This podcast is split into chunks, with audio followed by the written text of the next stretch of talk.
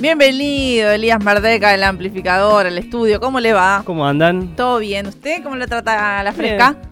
Eh, bien, bien, va bien. Sí. Eh, me gusta el frío, así que no, Sí. no lo sufro tanto. Totalmente, hermoso. Otro Llega- de la banda. Llegás eh, ahí embufandado. Bufanda, guantes, ¿qué usa Elías Merdek? Eh, bufanda, bufanda. Un Sí. poco ahí para cuidarse el cuello, Sí. eh, la garganta. ¿Gorrito Eh, para los oídos? Gorrito orejas? según si uno sale con el pelo mojado, es esencial no, el gorrito. Por favor, no salgan con el cabello mojado. El, el calor corporal se va por las extremidades, me, me sí, dijeron. siempre, Sí. manos Sí, y pies. Manos y claro, pies y cabeza. Sí, no usen eh, tampoco zapatillas de lona. Y Si bueno. pueden no usar, eh, es una recomendación. Prioriza. Eh, estamos grandes para la Sí, que sí. lona. No, pero yo en verano reuso. Ah, bueno, claro, pero en pero invierno- ahora no, dame una térmica. ¿Prioriza comodidad o buen gusto facha. en, en el vestir? Oh, facha.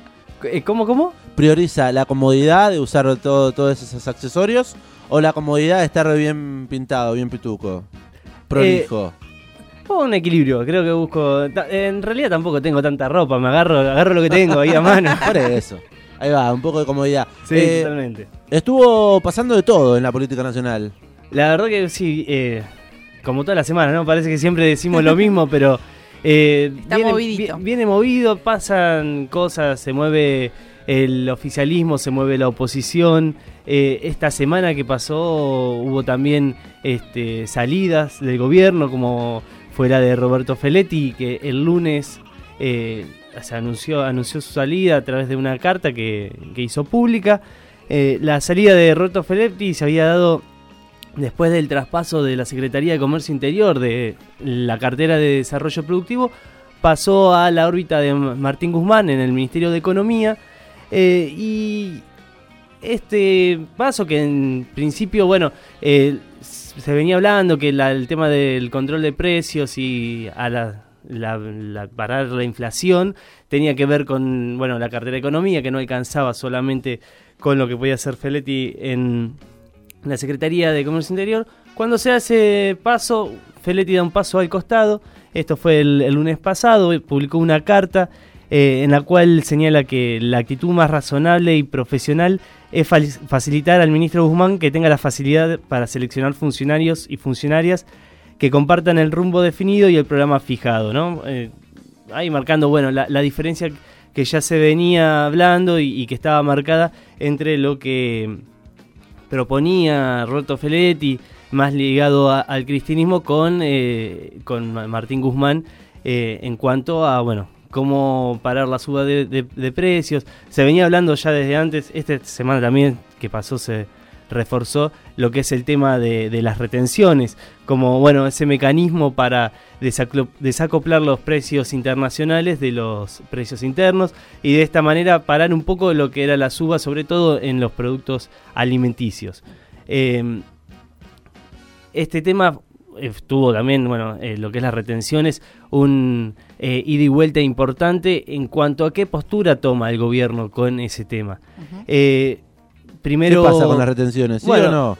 ese es, el, ese es el tema. Sale primero el presidente Alberto Fernández a, a decir que, bueno, eh, es, él dice, es el único mo- eh, modo que conozco para desacoplar los precios, ¿no? Eh, la herramienta. Pero el problema ahí es cómo llevar adelante las retenciones. Y, y ese, y, la batalla, digamos, que implica... eh, imponer las retenciones cuando vos tenés todo un sector eh, de la oposición y el agropecuario que te va a salir en contra. Entonces el- lo que decía tanto Alberto como también después salió la vocera eh, Cerruti es, bueno, si en la oposición, si la oposición nos va a frenar esto eh, en el Congreso, es una pérdida de tiempo dar la batalla ahí. Eh, concretamente Cerruti había dicho que lo que el presidente dice y los ministros, y yo, eh, es que no hay que dar batallas perdidas, dice. Porque si en este momento la oposición, este, antes de que hubiese algún proyecto, sale eh, a oponerse y encabeza tractorazos, bueno, esto es una pérdida de tiempo, ¿no? Y después de eso llama a, a la oposición a decirle, bueno, eh, discutamos este tema, porque si no, ¿qué- ¿cómo hacemos frente a, A la a inflación. la inflación, a la suba de precios? Por otro lado tenés a, a Julián Domínguez que dice, mm, por ahí más dialoguista con los sectores eh, agropecuarios, ¿no? Ministro de Agricultura. El ministro de Agricultura que le dice, eh, no, de ninguna manera va a haber retenciones. Eh, entonces, bueno, ahí está como empantanado el tema. Se avanza, se retrocede, se llama a la oposición a que, a que bueno, reflexione o, o, digamos, haya consensos en cuanto a este tema. Y ahí está, está frenado. Eh, por ahora no se mueven las fichas dentro del Congreso, entonces, por tema de retenciones. Por tema de retenciones todavía no. O sí, y no que sepamos. La otra medida que se venía ahí también eh, viendo es, bueno, ¿por qué no sacarlas por decreto? Pero ahí tenés, por ahí, eh, bueno, tú una Un posible movida veto más por ley. ¿Cómo? Un posible veto por ley también. Ah, no, vos, digamos, si vos lo sacás por decreto, eh, se pueden jugar por, bueno, la- ahí entra a jugar la Corte Suprema a, y vetarla como inconstitucional eh, el decreto. Porque tiene que pasar por eh, el Poder Legislativo. Eh, las retenciones se, se aplican vía Poder Legislativo. Así que ahí está la, la cuestión este, en cuanto a, a lo que tiene que ver con eh, frenar los precios. Y, una jugada que se, que se dio también sobre el fin de la semana pasada por este tema, eh, por el tema de bueno de- del, poder adquisitivo, ¿no? De, no de, evitar que se deteriore el consumo, sobre todo bueno, esta medida apuntada a las clases medias, tiene que ver con eh, subir el mínimo no imponible al impuesto a las ganancias.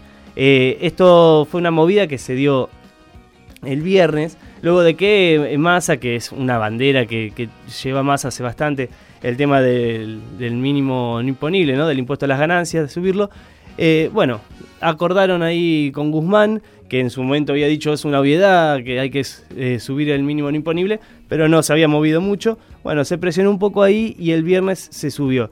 Eh, al respecto tenemos a Massa que decía lo siguiente. Por estas horas hay un debate alrededor del tema del impuesto a las ganancias. Si en las paritarias los trabajadores recuperan el ingreso, pero después el Estado se los quita con impuestos, es un sinsentido que le demos mejores ingresos en las paritarias. Por eso, por eso estoy convencido de que para que el aguinaldo y los salarios en el segundo semestre tengan mayor peso en términos de ingreso, es que el Estado tiene que subir el piso o bajar el peso del impuesto a las ganancias en los salarios, porque el salario no es ganancia. Bueno, ahí eh, esto fue antes del anuncio en un acto junto con Bernie eh, que dio que estuvo en el que estuvo Massa. Eh, lo concreto es que el mínimo no imponible del impuesto a las ganancias pasa a 280 mil pesos y re- se reduce en relación a lo que había sido eh, en- con la gestión de Mauricio Macri en 1,2 millones eh, de, de personas, no menos que cobran este impuesto. Eso, eso es algo que había remarcado Massa, eh, comparándolo con, con lo que había sido la gestión anterior, donde también se había un- una de las promesas, de hecho, de Macri había, había sido que en mi gobierno nadie va a pagar ganancias. Menos Lo- trabajadores van a pagar ganancias o algo así había. Claro, lo concreto es que recién ahora se está bueno, Aplicando. aplicando, se está reduciendo el, el número de, de asalariados que tienen que pagar este impuesto. Eh, el mínimo, bueno, pasa a ser de 280 mil y el medio aguinaldo queda exento del pago del impuesto a las ganancias. Excelente, ahí un poquito lo que vino pasando esta última semana con respecto a la salida entonces de Roberto Feletti, eh, salida abrupta, si se quiere, del gobierno nacional, retenciones e impuesto a las ganancias, un pantallazo político. ¿Qué más en agenda? Bueno, eh, en agenda en re- lo que se viene hablando siempre, tanto de un lado como del otro, eh, de un bando y de otro bando, es el tema de la, de la unidad, ¿no? Porque los dos frentes están un poco eh, agrietados, digamos. En ese caso, dentro del frente de todos hubo el sábado un acto en la provincia de Chaco con la idea de institucionalizar el Frente de Todos. Esto es que todos los actores del- que conforman el Frente de Todos sean parte de una mesa de toma de decisiones, ¿no? Donde cada uno de los actores esté representado. Me gusta. Eh, eso eh, empezó a avanzar en la provincia de Buenos Aires, que es con alguna dificultad. En Chaco eh, se, se avanzó, ahí Capitanich, que, que es el que hizo, eh, bueno, fue el anfitrión del acto y que se viene mostrando como un posible precandidato presidencial para el año que viene. Ah, ¿en serio lo dice? Y es uno de los nombres ahí que empiezan a asomar. Eh, está jugando fuerte también por la unidad del Frente de Todos, el Capitanich. Y, y, bueno, ahí... Y, ¿Lo ve como precandidato a vice o a, a encabezar la fórmula?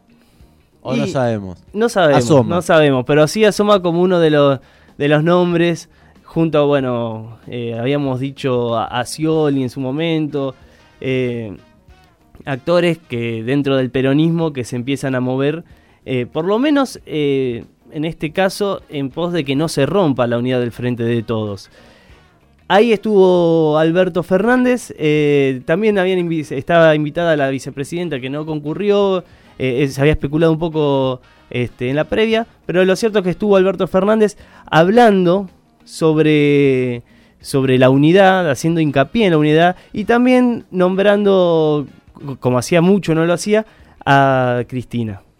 Los trabajadores entre el año 2015 y el año 2019 vieron enflaquecer sus bolsillos y que su salario real valga un 20% menos el 2019 respecto del 2015.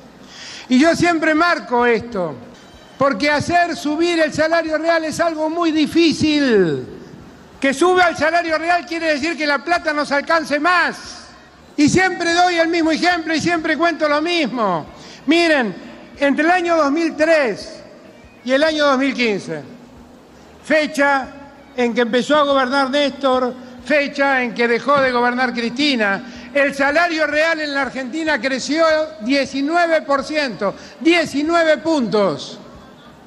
Entre el año 2015 y el año 2019, el salario real cayó 20 puntos. Miren lo que costó hacer subir el salario real en esos 12 años y con qué facilidad destruyeron el trabajo y el salario de los trabajadores en tan solo cuatro años. Eso fue lo que heredamos. Bueno, ahí escuchamos eh, sobre todo haciendo hincapié en algo eh, que está muy en cuestión en estos días y que es el poder adquisitivo. Ahí remarcó la gestión tanto de Néstor como Cristina en lo que es la suba del poder adquisitivo de la gente, que después se vio, eh, tuvo una pérdida de casi 20 puntos durante el gobierno macrista. En eso hizo eh, hincapié en este, en este pasaje del discurso Alberto, volviéndola a poner a Cristina dentro de, digamos, de, de sus discursos, ¿no? Eh, poniéndola de vuelta en el centro. Mientras esto pasa eh, en, dentro del Frente de Todos, Frente oficialista. En Frente Oficialista. Del otro lado también estuvo la, Convención Nacional de la Unión Cívica Radical, donde se volvió a, poner ahí un, freno a lo que es la figura de Milei. Ahí a, separar un poco este, los tantos diciendo, bueno, eh, que, es algo que ya había pasado en la Mesa Nacional de Juntos por el Cambio, donde se había eh, conformado un manual de buenas prácticas, bueno, como para mantener la unidad del frente de, Juntos por el Cambio y poniendo, excluyendo a Milei. El límite, claro, el límite es Milei. El límite, dice, no es, no, no nombra eh, a Milei, nombra el populismo tanto de izquierda como de derecha. Entonces ahí enmarca dentro de la figura de populismo. Difuso, muy difuso. Eh, claro, a Milei pero también eh, pueden entrar dentro de esa figura algunas del PRO, eh, de los halcones del PRO, como por ejemplo podría ser Patricia Bullrich. ¿Sería un populismo de derecha, Bullrich? ¿O eso es lo que dicen desde la UCR? Eso es lo que dicen desde un sector de la UCR. Bien, evento que se estuvo llevando acá en la Ciudad de La Plata, ¿es cierto? Así es, en el Coliseo Podestá. Se canceló una fecha, una se suspendió una fecha. Sí. Por este motivo, ¿sabía usted? Sí, sí. ah, mira, no tenía ese dato. Sí, ese día tocaba, era formaba parte de la agenda amplificada. Sí, un músico brasilero, Toquiño. Eh, se suspendió porque estaban los radicales bueno, topando el puesto.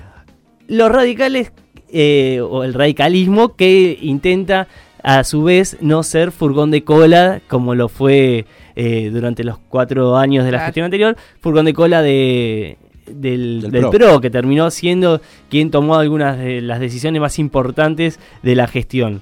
Cuando la UCR le dio toda una estructura nacional para que justamente Mauricio Macri llegue a la presidencia. Eh, así es que, el, que la UCR este, intenta poner de acá al año que viene un candidato propio tanto eh, para la presidencia, y ahí es donde asoma la figura de Facundo Manes, como eh, en, eh, la ciudad autónoma, de Buenos Aires, donde la figura que intenta eh, intentará ser el próximo jefe de, de gobierno es eh, Lustó, Martín Lustó. Martín Lustó. Así es Facundo como Manes y a nivel eh, nacional sería Manes. a Mo- nivel nacional Morales- la figura que asoma hoy Claro. es Facundo Manes. ¿Y Morales? ¿Dónde queda? También ¿Qué pinta? Morales está ahí eh, disputando la- una posible candidatura para el año que viene. Son, digamos, por ahí las dos figuras que más votos podrían llegar a traccionar y que así se, se preparan para el año que viene. Entonces, Ganaría. ahí lo que hay que ver es más o menos cómo va a seguir esta. Eh, eh, cómo va a ser la vida de Juntos por el Cambio. Si la UCR va a seguir este, adentro, cómo va a jugar eh, Macri con Bullrich y, por otro lado Larreta. Hay como bueno, varias, varias, eh, varios actores para lo que puede ser la próxima candidatura para el año que viene. Ya se está especulando entonces, se está armando el escenario de cara a las elecciones presidenciales 2023. Por lo menos desde la oposición, desde el oficialismo todavía dicen, hay que estamos gobernando, hay que gestión, hay que hacer gestión y veremos el año que viene. Por lo menos eso dijo Sergio Tomás Massa. Dijo, Y basta, es, eh, este año, eh, y claro, el- la, hay, que, hay que mejorar la proyección del oficialismo claramente se da en base a que puedan gestionar, se pueda gestionar y mejorar eh, Las condiciones. con- claro, los índices. A índices macroeconómicos, como veníamos hablando, eh, están bien. Lo que hay que, o, o vienen dando bien, lo que se tiene que ver es en el bolsillo de la gente, eh, en mermar la inflación y que eso cambie también un poco el humor social de acá al año que viene. Veremos cómo se va dando entonces, un poco aclarando este pantallazo político en el amplificador, aclarando las cartas sobre la mesa. Sobre las Qué cartas gran nombre. Eh, ¿Agenda parlamentaria? ¿Alguna? ¿Para Es posible que esta semana eh, ob- obtenga un dictamen favorable eh, la, mm, el proyecto de la boleta única electrónica. Lo que venían pidiendo. de- Si se, si se juntan todos los proyectos que hay, que obviamente todo esto lo, lo viene motorizando la oposición, si se juntan en un solo proyecto, es probable que obtenga dictamen favorable esta semana para Bien. su tratamiento. Excelente. Elías Merdek en el aire comunitario de Radio Estación Sur en este amplificador de lunes con su espacio político para pintarnos un poco de color amarillo o de color celeste, depende. Depende de lo que sea. O color rojo, eh, ¿cómo es? Morado. Vamos, rojo. Morado sería. Eh, No. por la Morado. UCR. Morado, UCR. UCR, no. ¿Y, y Milei qué color tiene? ¿Qué color tiene mi ley? De celeste. Argentina. Por la bandera argentina. O por Provida. También. También, ¿no? Ese es expert. También. Bueno. Bueno, más o menos todo por, por Vamos por el mismo camino. No, sí. ¿cómo decir todo lo mismo? No, bueno. Eh, gracias, Eli. No, gracias a ustedes. Nos debe, nos debe facturas todavía, ¿no? Nos debe facturas. Venía pensando en eso en el camino, pero bueno, llegué a las corridas. La próxima. Antes que termine la temporada, prometo. claro, No, falta un montón para que termine la temporada. Bueno, Eh, será hasta el próximo lunes. hasta el próximo lunes. Gracias, Elías.